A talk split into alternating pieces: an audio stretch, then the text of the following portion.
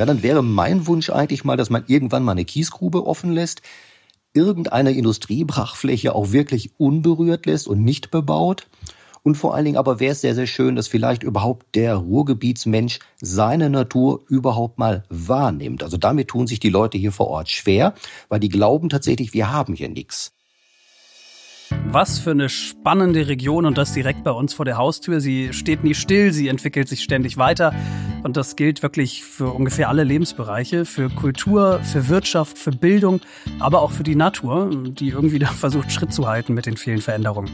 Also eine wirklich tolle Ecke von Deutschland und damit Glück auf aus dem Ruhrgebiet und willkommen zu einer neuen Folge von Explore, dem National Geographic Podcast. Hier ist Max Dietrich. Hi, schön, dass ihr dabei seid. Und ich bin Inka Kiewit. Wir sind Redakteure bei National Geographic und tauchen heute nochmal mit euch in eines der größten Ballungsgebiete Europas ein, ins schöne Ruhrgebiet. Wissenschaft und Technik, das ist die Überschrift unserer zweiten Folge. Das Ruhrgebiet, das hat ja so eine ziemlich bewegte Industriegeschichte und steht seit Jahrhunderten für Technik und Fortschritt. Und das ist heute nicht anders als früher. Eins der spannendsten Projekte zum Beispiel findet ihr in Essen. Das Uniklinikum in Essen verwandelt sich nämlich gerade ins erste deutsche Smart Hospital. Also ein Krankenhaus, in dem Roboter Medikamente anmischen, Menschen operieren und mit künstlicher Intelligenz sogar Krankheitsverläufe vorhergesagt werden können. Und genau darüber haben wir mit Dr. Anke Diel gesprochen. Sie ist Digital Change Managerin der Klinik und um Himmels Willen, das war so fesselnd, was ja. sie da zu erzählen hatte. Super, super spannend. Ich freue mich total drauf. Aber wie immer haben wir natürlich auch noch ein zweites Thema für euch vorbereitet. Und bei der Region Ruhr, da denken viele zuerst so an graue Fabrikschlote und Industriebrachen und so weiter. Aber es gibt auch wahnsinnig viel intakte und richtig schöne Natur dort mit spannenden Tieren und Pflanzen. Und Markus Botzek, der ist hauptberuflicher Naturfotograf und der kriecht und klettert und wandert mhm. schon seit vielen Jahrzehnten durch den Pott und hält seine Umwelt ganz genau fest. Und seine Beobachtungen, die sind am Ende des Tages wirklich Gold wert, wenn es um die Frage geht, ja, wie steht es eigentlich um die Natur vor Ort? Unser Themenmonat Ruhrgebiet, Folge 2, Wissenschaft und Technik, Deutschlands erstes Smart Hospital und als Naturfotograf unterwegs im Pott. Heute unsere Themen bei Explore.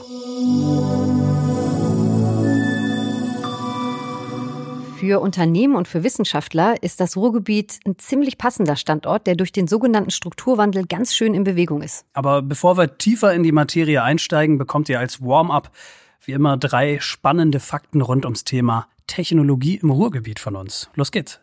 Fakt 1, lieber Max. Der größte begehbare Fotoapparat, der steht in Mülheim an der Ruhr. Die sogenannte Kamera Obscura. Mhm. Ist quasi übersetzt das dunkle Zimmer, ein dunkles Zimmer. Und du gehst in einen alten Wasserturm, da, ist diese Kamera Obscura eingebaut und gehst mhm. da hoch und kommst in einen dunklen Raum. Und in der Mitte des Raumes steht ein kleiner weißer Tisch. Und da kannst du quasi das Bild der Stadt drauf projiziert betrachten. Und das geschieht dank einer Spiegelkonstruktion und einem Loch von oben, mhm. der das dann quasi einfängt. Dieses Bild ist so wie Fotos in Echtzeit betrachten quasi. Okay, also der, der ganze Raum ist diese Kamera quasi. Genau. Mhm. Klingt abgefahren, habe ich noch nie von gehört. Ähm, Fakt zwei, der ist nicht ganz so exotisch, aber ich glaube, die meisten haben ihn trotzdem nicht so auf dem Schirm. Ähm, in welcher Stadt hast du studiert, Inka? Oder hast du studiert? Äh, ganz woanders, in Braunschweig und in Hannover. Okay, ich habe in Hamburg studiert. Wenn ihr im Ruhrgebiet studieren wollt, da könnt ihr alles Mögliche studieren und müsst dafür das Ruhrgebiet noch nicht mal verlassen. Ähm, 17 Fachhochschulen gibt es da, vier Universitäten und eine Kunsthochschule. Das ist die höchste Hochschuldichte in ganz Deutschland. Allein in Bochum könnt ihr zum Beispiel so, ja, eher außergewöhnliche Sachen studieren, wie zum Beispiel Biodiversität, das bieten die an, Hebammenkunde oder Kriminalistik.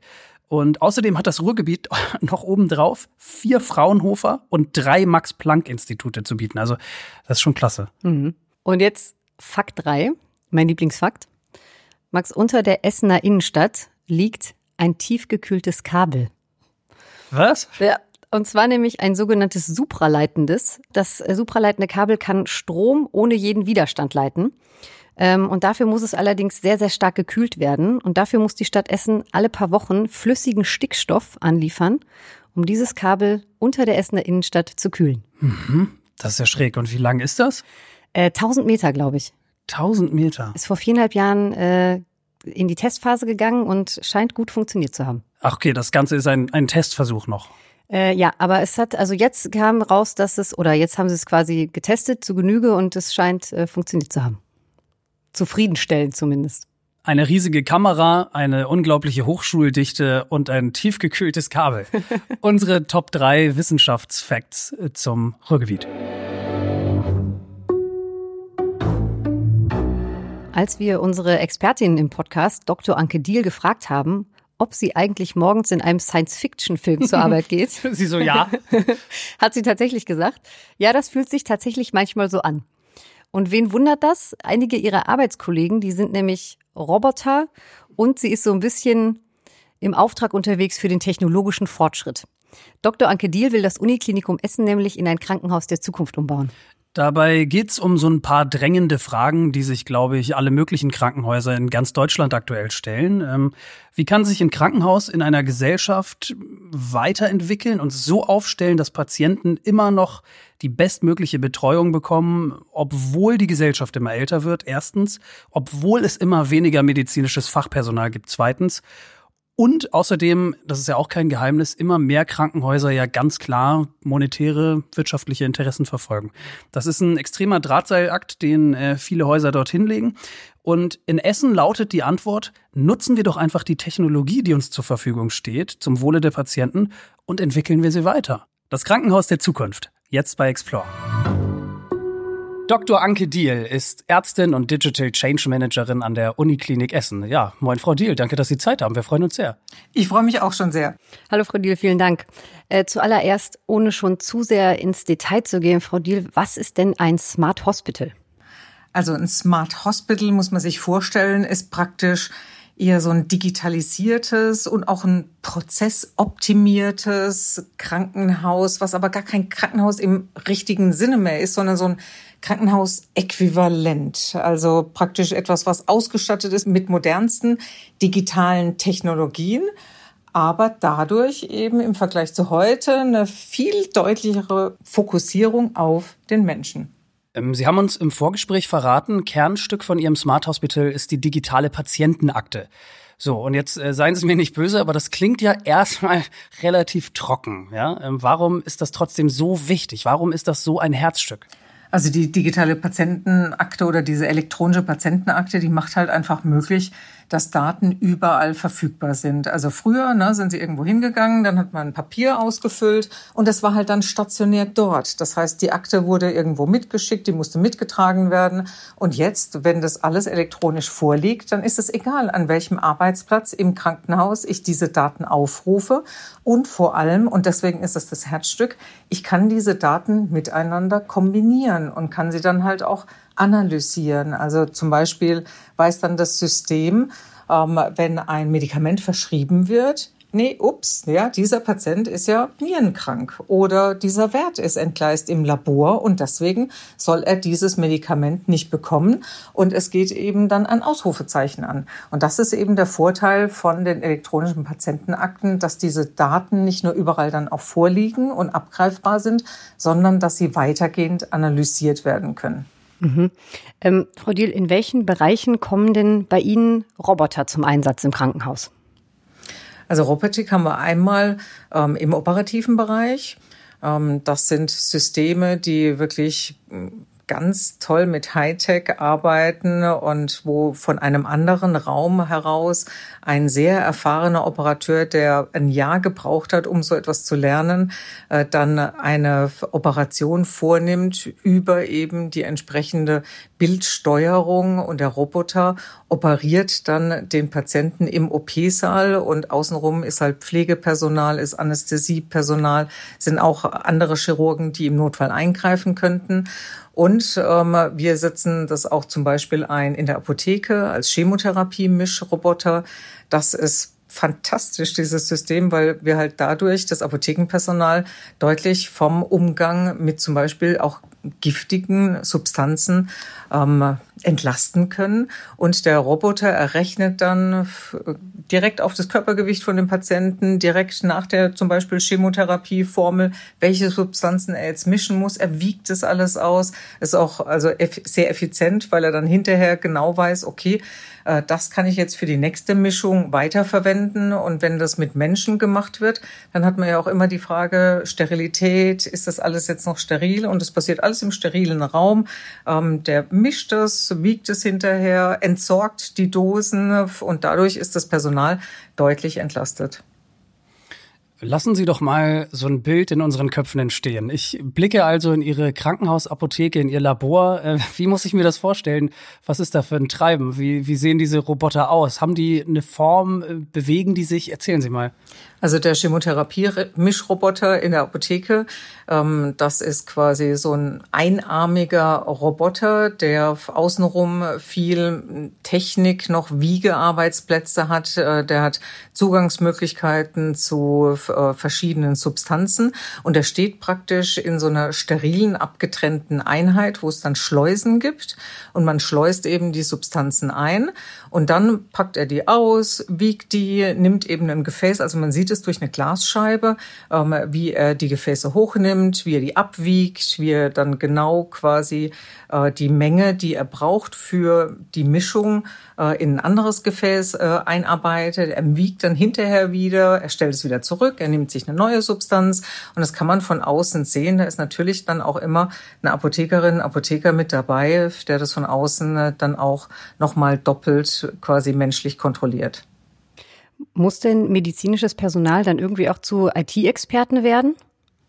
Nein, zu IT-Experten müssen die nicht werden, ähm, sondern im Grunde ist das ja wirklich, um nach wie vor eine empathische Medizin ermöglichen zu können. Also heute, wir haben ja überall im medizinischen Bereich Personalknappheit und da ist es einfach gut, wenn man automatische Dinge, also wenn man durch Automatisierung ähm, einfach äh, lästige Pflichten wegnehmen kann und kann dann halt mehr Zeit auch für diese empathische Interaktion schaffen, weil das ist ja genau das Wichtige. Also in der in der Medizin, in der Versorgung vom Patienten, da geht es einfach um Empathie, um um zwischenmenschliche Beziehungen, um Interaktion und wenn man dann außenrum einfach die Sachen erleichtern kann, dann schafft es einen Mehrwert für alle.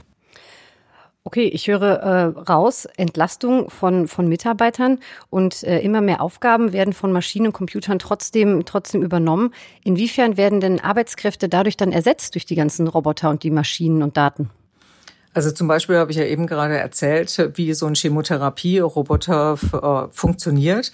Wir haben parallel sechs neue Stellen für Apotheker geschaffen in dieser Apotheke, damit die auf Station gehen können und damit die näher mit dem Stationspersonal und mit den Patienten zusammenarbeiten können und da diese Ebene verbessern können. Das heißt, wir nehmen etwas weg ähm, von der Arbeit, was halt einfach ja sehr gut durch Technik erledigt werden kann und schaffen dadurch eben mehr Zeit und tatsächlich dann auch Stellen für eben Interaktion.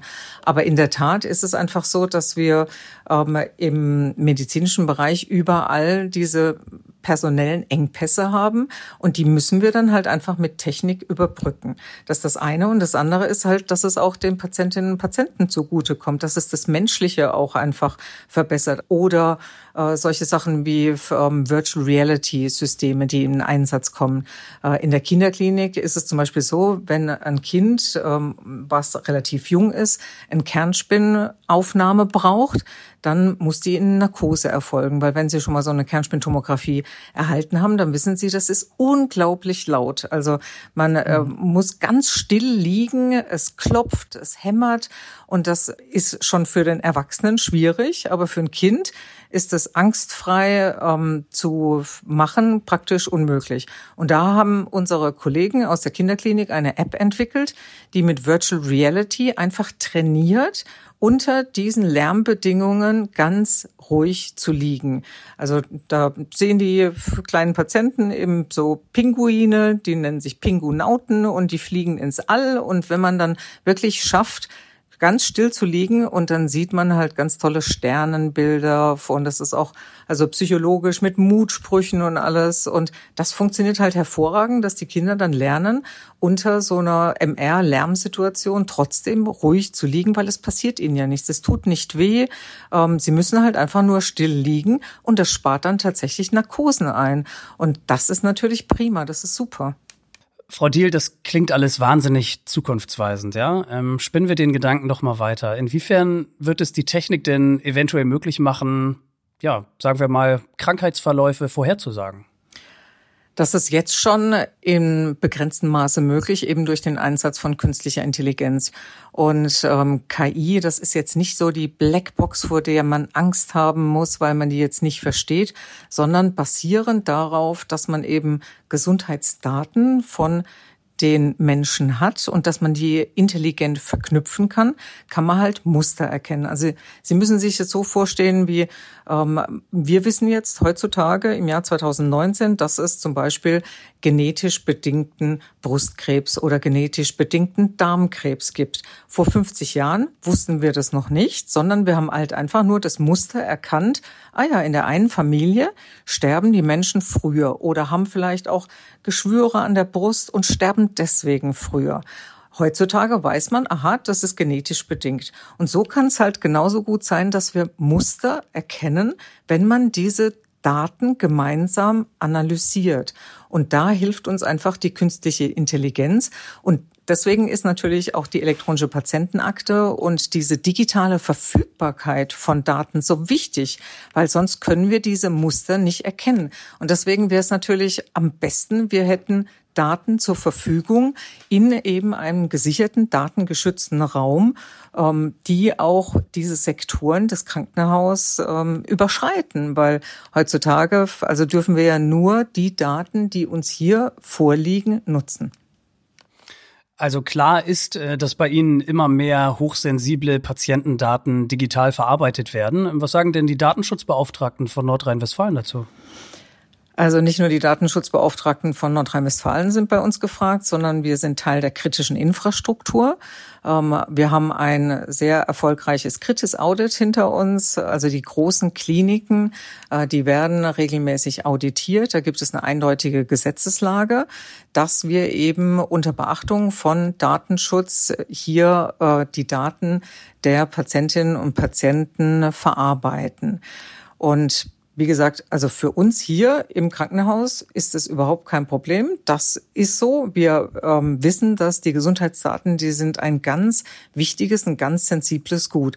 Aber es wäre halt einfach wichtiger noch, wir würden den Menschen in seiner Gesamtheit, mit seinen gesamten Gesundheitsdaten sehen. Wir würden den analysieren können. Jetzt nicht, weil wir ähm, hier wie Amazon, Google oder ähm, auch hier die Geheimdienste wissen wollen, wie personenbezogen für irgendwas funktioniert oder nicht. Aber es ist halt im Sinne der personalisierten Medizin einfach wichtig zu wissen, wie ist denn im Langzeitverlauf zum Beispiel ein Zuckerwert, wie ist im Langzeitverlauf ein ähm, Leberwert, wie ist im Langzeitverlauf die Symptomatik von einem Patienten. Und da ist es halt einfach im Moment noch relativ eingeschränkt, dass wir nur auf die Daten, die uns hier im Krankenhaus selbst vorliegen, zugreifen können. Frau Diel, die Uniklinik Essen, die gilt als das erste smarte Krankenhaus in ganz Deutschland. Inwiefern ist das denn auch eine Chance für das Ruhrgebiet selbst? Ich glaube, dass das eine riesige Strahlkraft hat. Also Sie haben es eben schon gesagt, wenn man uns googelt, ja, ähm, dann findet man sofort unter dem Begriff Smart Hospital ähm, Essen. Auf dem neuen Fokus Gesundheit sind wir auf der Titelseite. Ähm, wir haben Innovationspreis, Change Management Preise erhalten.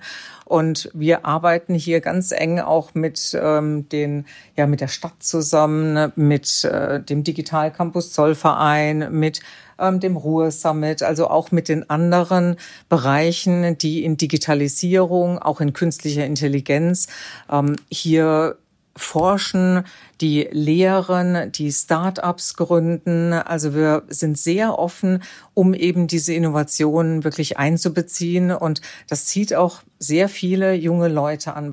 Und es sind über 70 Prozent Frauen. Und äh, gerade ja, im digitalen Zeitalter, da braucht man auch andere ja, Kompetenzen. Ja, da sind Soft Skills äh, wichtig, da sind, ist Teamarbeit wichtig, da ist interprofessionelles Arbeiten wichtig, der Blick über den Tellerrand. Wir arbeiten ja heute in der digitalen Welt nicht mehr in geschlossenen Systemen, sondern wir vernetzen uns. Und Frauen sind großartige Netzwerkerinnen. Und das ist uns auch ein wichtiges Anliegen, das weiter zu stärken und halt einfach offen zu sein für Innovationen, die von außen kommen und die von Inputs ähm, leben dann und sich fortsetzen. Ich finde das schön, dass Sie das Thema Frauen angesprochen haben. Frodil, der November, der steht bei National Geographic weltweit unter dem Überthema Women of Impact. Und da kommen ganz viele einflussreiche Frauen zu Wort und äh, erzählen auch ihre Geschichte. Und Sie sind ja eine Frau, die Karriere gemacht hat und es wirklich geschafft hat. Und deshalb möchten wir Sie fragen, was Sie den jungen und engagierten Frauen im Ruhrgebiet und auch überall sonst in Deutschland raten würden. Die Frauen müssen sich viel mehr zutrauen. Wir sind nämlich eigentlich super. Also wir haben die gleiche Digitalkompetenz wie die Männer, wenn wir jetzt gerade auf mein Feld hier blicken, also Mensch und Technik. Aber leider haben wir ein geringeres Vertrauen noch da rein.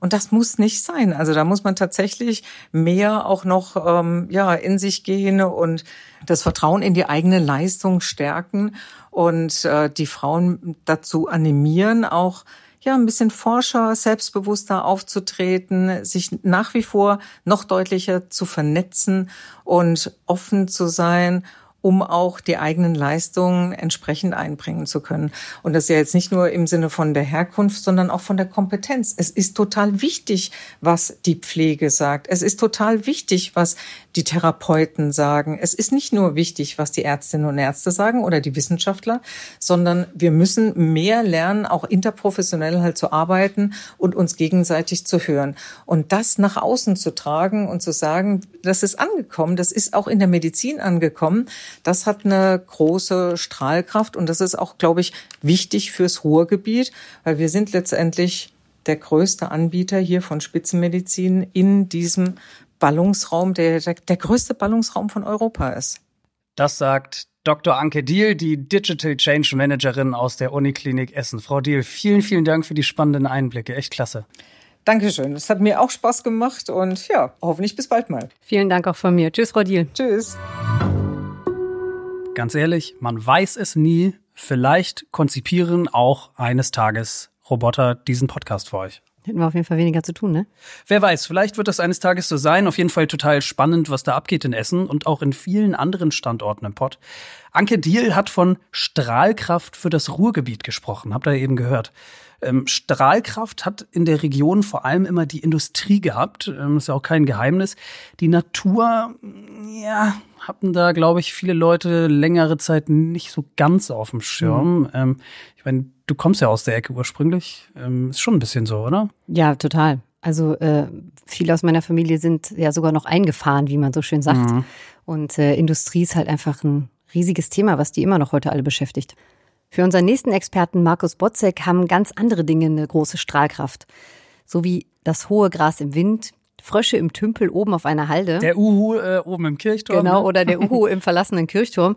Markus Botzek, der liebt das. Der ist immer auf Achse und weiß ganz genau Bescheid, wie es um seine Natur in Zeiten des Strukturwandels steht. Und was ihr da alles Gutes sehen und erleben könnt, das jetzt bei uns bei Explore, die Natur im Pott.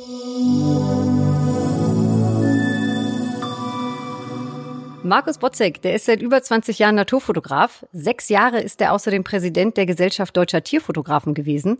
Und ein echtes Ruhrgebietsgewächs ist er als Bottropper auch noch. Hallo, Herr Botzek, wir freuen uns sehr. Ja, hallo. Sie sind Autor des Buches Deutschland Safari und ähm, darin zeigen Sie, dass Deutschland wirklich spektakuläre Naturschauplätze bietet. Und ähm, klar, auch in der Region Ruhr waren Sie wirklich unzählige Male mit der Kamera unterwegs.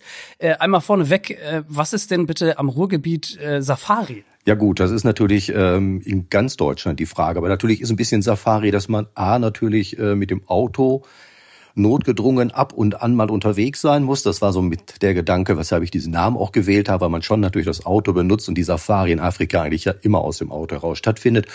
Dann natürlich das Fotografieren und das Beobachten, was damit im Zusammenhang steht. Und tatsächlich gibt es auch im Ruhrgebiet äh, natürlich Natur und Tiere zu sehen, zu beobachten und zu fotografieren.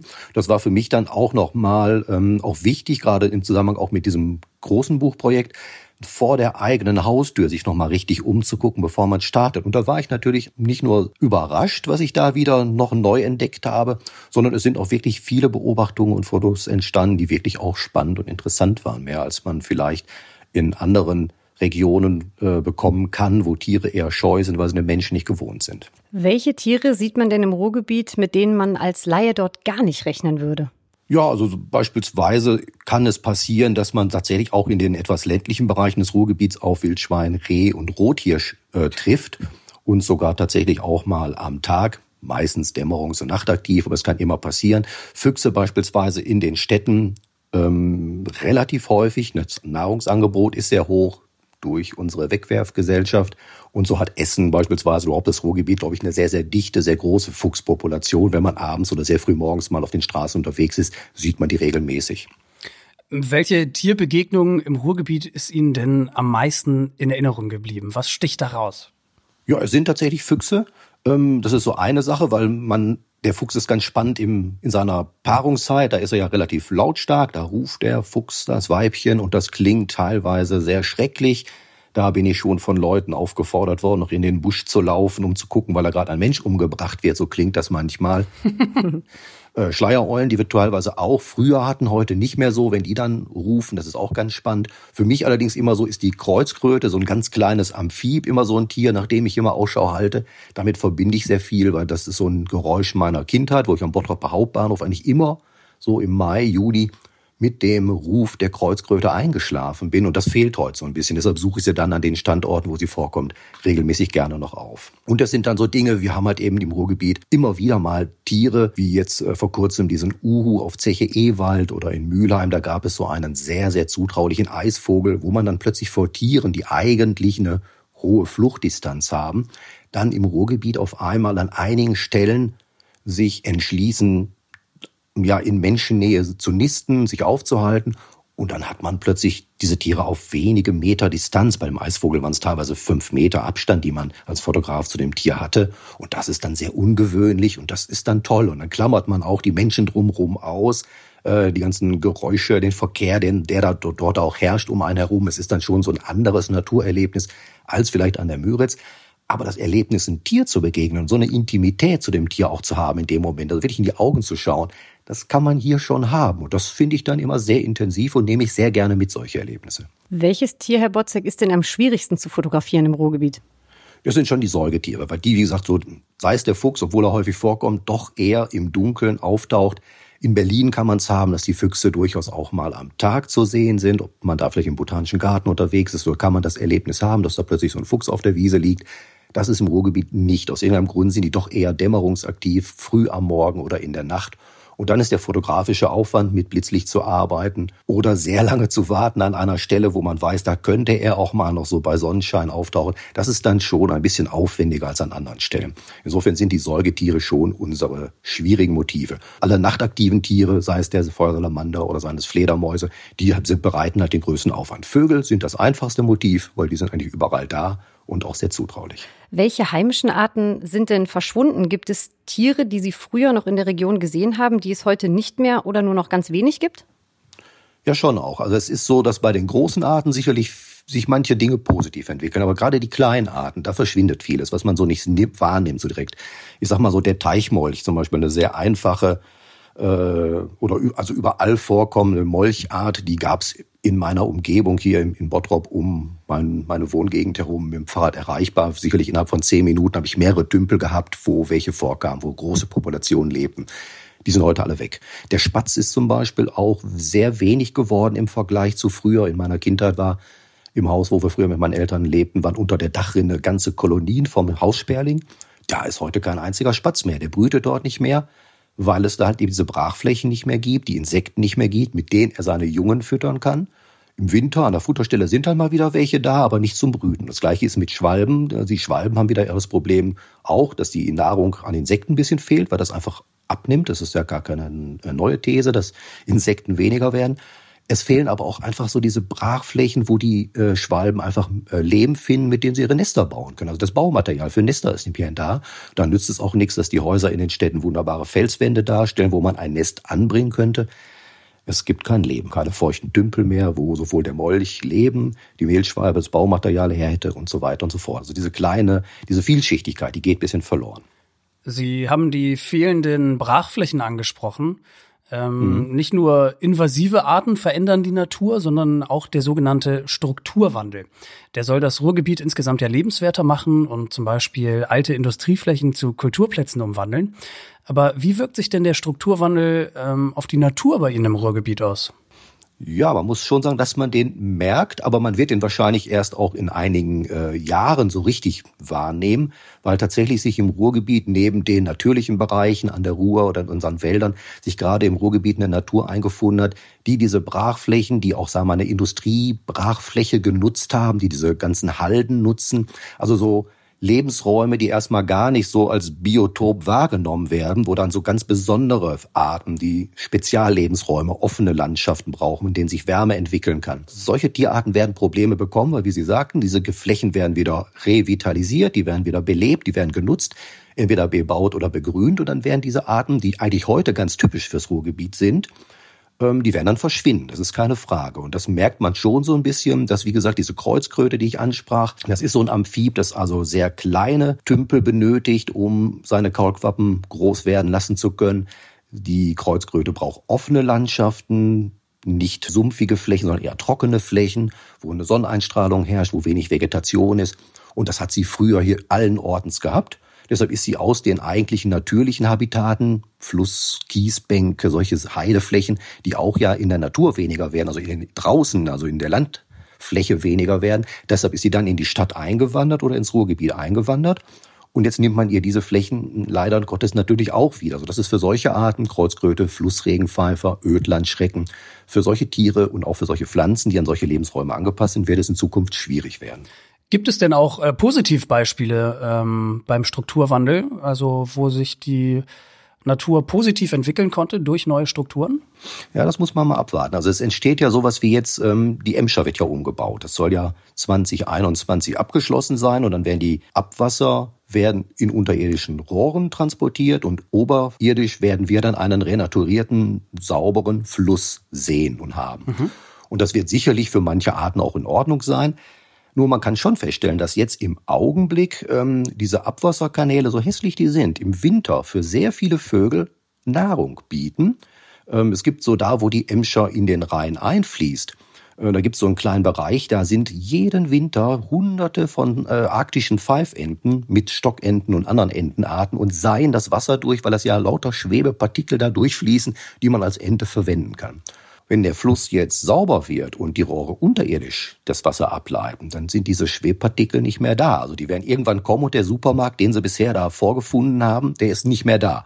Also wie sich das auswirken wird, wird man sehen. Und ob dann die Freiflächen, die Struktur der Ruhr dann so sein wird, dass sich dann wieder andere Arten wie Graureiher, der Kormoran, ah, der Eisvogel, der Haubentaucher, der, was weiß ich jetzt mal gesponnen, der Rotmilan, äh, wenn dann ob dann solche Arten sich an diese neu geschaffenen, natürlichen Landschaften dann einfinden werden, das muss man ja erst einmal abwarten.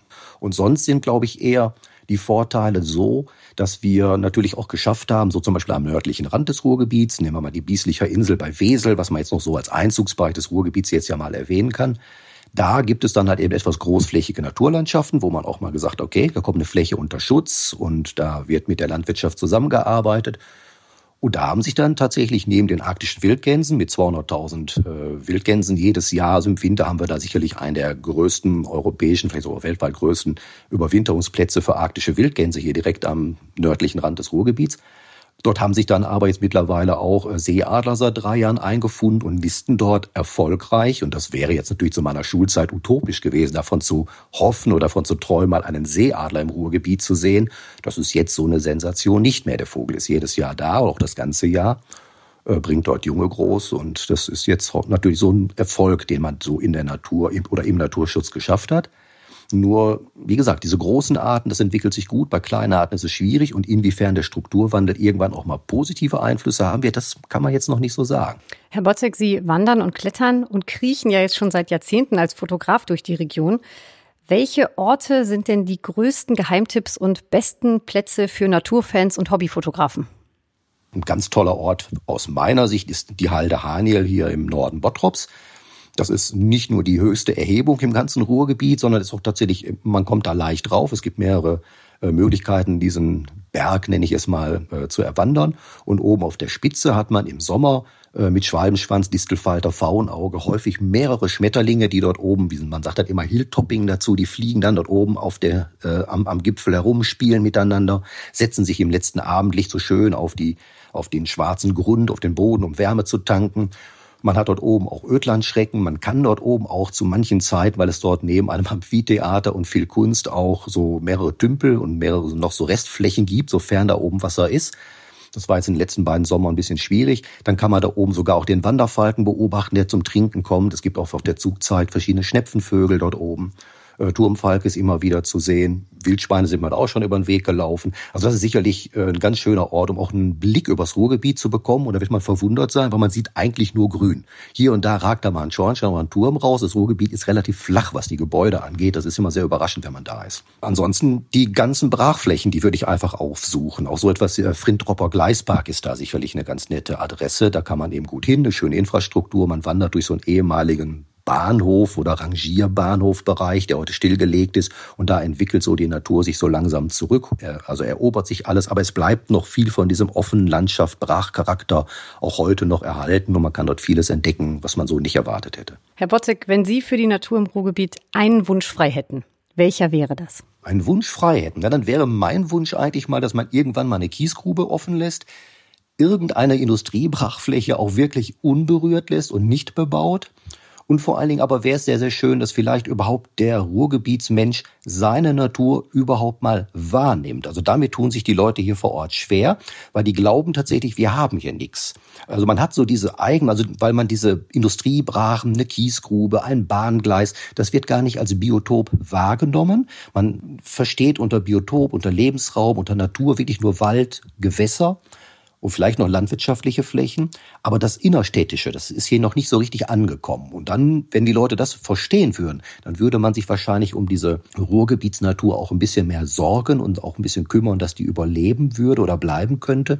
Und das wäre eigentlich mein schöner, mein größter Wunsch, dass die Leute das hier mal so wahrnehmen. Und deshalb, da gibt's auch so ein kleines Projekt, nennt sich Wildes Ruhrgebiet. Die versuchen so ein bisschen durch Ausstellungen, durch mal so eine Internetseite, auch auf Instagram Bilder einzustellen, so ein bisschen den Menschen das zu zeigen. Ja, aber da müsste es noch mehr Bemühungen geben, weil das fehlt dem Ruhrgebiet. So ein bisschen die Identifikation mit seinem Lebensraum, mit seiner Natur. Sagt Markus Botzek, als professioneller Naturfotograf beobachtet er seit über 20 Jahren die grüne Seite vom Ruhrgebiet. Herr Botzek, vielen, vielen Dank für die spannenden Einblicke. Vielen Dank auch von mir. Ja, danke, dass ich da ein bisschen drüber erzählen durfte. Für mich war das Ganze eine extrem spannende Folge. Also ich hatte vorher keinen näheren Bezug zum Ruhrgebiet. Bei dir ist das noch ein bisschen anders. Du mhm. kommst ursprünglich ähm, von da, aber für mich war sehr, sehr vieles davon neu. Und ähm, ich fand das vor allem deshalb so spannend, weil es sich eben anders als viele andere deutsche Regionen laufend verändert hat in den letzten Jahrzehnten. Ne? Also weg von diesem reinen, ähm, ich glaube, ich trete niemandem damit zu nahe, wenn ich sage, Vorsicht. etwas schmucklosen ähm, Industriestandort hin zu so einem Ballungsraum, in dem ihr total herzliche Menschen trefft, ähm, die ihr kulturelles Erbe total stolz präsentieren. Ähm, Geschichte, Wissenschaft, Fortschritt, das köchelt da irgendwie alles in so einem wilden Mix vor sich hin, total cool. Und ähm, wir sind sehr gespannt, wo die Reise fürs Ruhrgebiet noch hingeht. Ja, eventuell ja noch zu mehr smarten Krankenhäusern und intakter Natur. Vielleicht auch zu mehr Kreuzkröten. Markus Botzek hatte sie ja auch im Vorfeld mhm. immer wieder erwähnt, dass er sich wünscht, dass die wieder heimisch werden, wieder zurückkommen im Ruhrgebiet. Vielleicht klappt das ja auch. Ich würde es der Kreuzkröte auf jeden Fall ja, wünschen. Ich auch. Habt ihr Ergänzungen, Feedback oder Themenideen für uns, dann meldet sie uns gerne mal rüber. Und zwar nämlich an explore.podcast.netgeo.com. Wir würden uns sehr darüber freuen. Und in der kommenden Folge haben wir dann noch was ganz Besonderes mit euch vor. Genau so ist es, denn in unserer Jahresabschlussfolge, da schauen wir uns an, wie einige unserer Geschichten, mit denen wir uns dieses Jahr befasst haben, eigentlich weitergegangen sind. Vielleicht erinnert ihr euch noch an Susanna Randall. Die ist deutsche Astronautenanwärterin und mit ihr hatten wir im Sommer gesprochen und uns interessiert natürlich total, ist sie dem Schritt als erste deutsche mhm. Frau ins All zu kommen, ähm, wirklich näher gekommen? Das wäre natürlich total toll für sie. Und wie geht's eigentlich Thomas Krumpen, dem Leiter der größten laufenden Arktis-Expedition aller Zeiten? Das Ganze unter deutscher Fahne ja und unter deutscher Leitung. Und da wird der Forschungseisbrecher Polarstern seit September ein Jahr lang kontrolliert im Packeis festgefroren. Total irre. Ähm, wir sind sehr gespannt, äh, wie es unseren Protagonisten Frau Randall und Herrn Krumpen geht und welche neuen Abenteuer sie für uns und natürlich für euch haben. Tausend Dank auch an euch für die ganzen Zuhörer-E-Mails, die uns hier jeden Tag erreichen. Die wollen wir mal durchschauen in der nächsten Folge und auf eure Anmerkungen und Fragen eingehen. Und dann gibt es von uns noch eine ganz kleine Jahresvorschau auf das Jahr 2020. Also, bis dahin, wenn ihr mögt, ciao und Glück auf. Bis dann, ciao.